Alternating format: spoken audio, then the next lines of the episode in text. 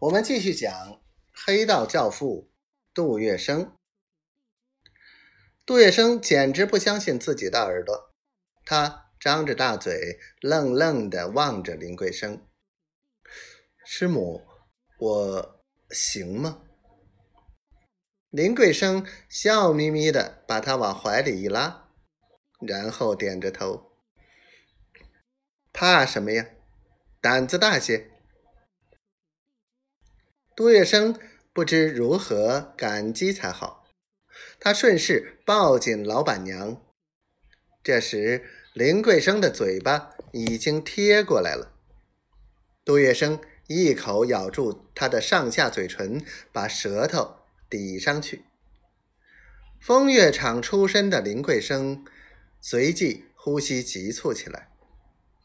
他不但任由杜月笙对自己下手。反而比杜月笙显得更加急切。就这样，俩人如天津卫的麻花缠扭在一起。一番云雨过后，两个人已是累得在床上爬都爬不起来了。但是，两人仍然勾肩搂腰、脚缠脚的睡在一起。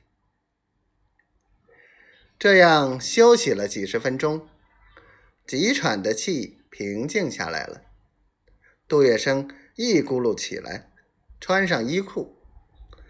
林桂生也起来了，心情舒畅的很，转头对杜月笙说：“怎么样？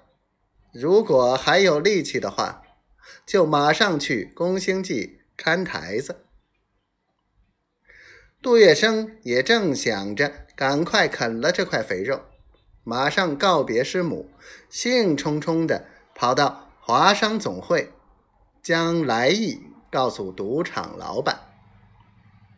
不料老板却给了他个橡皮钉子：“伙计，空口无凭，我怎么一下子给你知心？”杜月笙唰的红了脸。他跑惯了小赌棚，从没踏进夜总会的门槛，好容易鼓起勇气闯进来，被老板一记闷棍，一腔胆气全都泄了。更可恼的是，他竟当众受此奚落。平日随机应变的杜月笙一下子变得笨拙起来。他一转身，逃似的奔出了赌场。路上，他耳朵边还嗡嗡地响着老板的嘲笑，一阵羞惭涌上了心头。